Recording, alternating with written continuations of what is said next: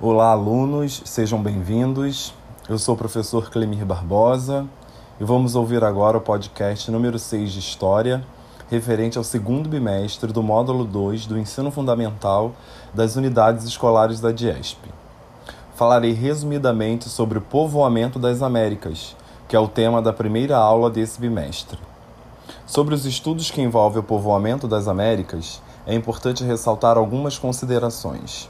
Primeiro, que os estudos feitos sobre o povoamento da América, continente ao qual pertencemos, fundamentam-se principalmente em achados arqueológicos e baseiam-se em técnicas de datação, sendo as mais utilizadas pelos pesquisadores a do carbono 14, a do urano tório, da termoluminescência e em testes de DNA. A outra consideração importante é que há algumas semelhanças físicas e culturais em todos os habitantes pré-colombianos, como por exemplo o tom da pele e os cabelos pretos e muito lisos. E por fim, a última consideração é que o Novo Mundo, maneira pela qual a América ficou conhecida, é um excelente laboratório de pesquisa para o estudo do homem, tanto antropologicamente quanto no relacionamento adaptativo dele com o ambiente natural.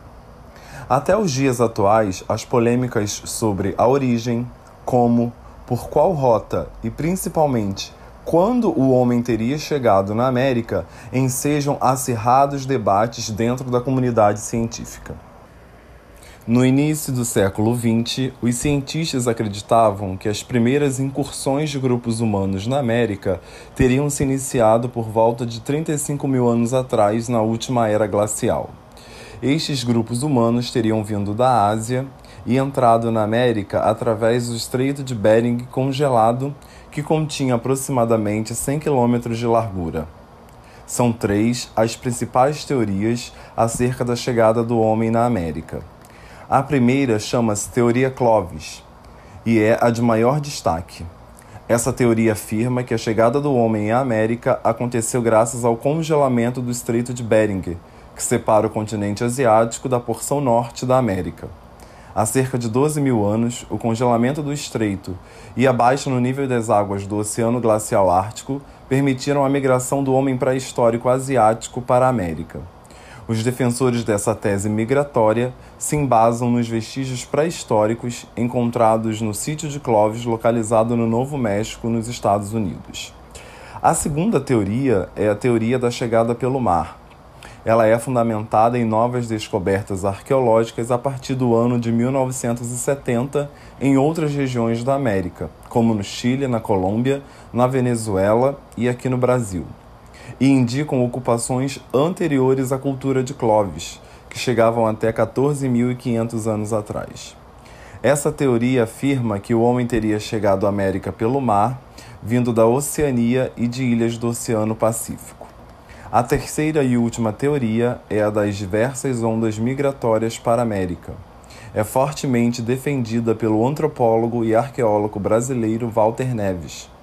E acredita que houve diversas ondas migratórias para a América, ocorridas em datas diferenciadas e compostas por grupos oriundos tanto da Ásia, através do Estreito de Bering, quanto da Oceania. Portanto, muito antes da chegada de Cristóvão Colombo, a América já era ocupada por vários povos, que são conhecidos como povos pré-colombianos. Povos estes que viviam de variadas formas, desde a organização tribal, como os indígenas que habitavam o nosso país, até vastos impérios, como era o caso dos astecas. Muitas dessas civilizações desapareceram em consequência da colonização que se iniciou no final do século XV porém deixaram heranças históricas que marcam o nosso continente até hoje.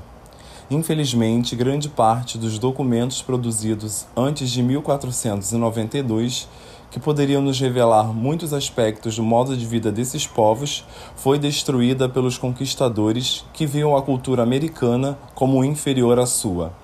Na atualidade, a arqueologia tem feito várias descobertas que permitem conhecer um pouco mais a cultura dos primeiros habitantes da América. É sobre estes povos que irei falar mais detalhadamente nas próximas aulas. Até lá!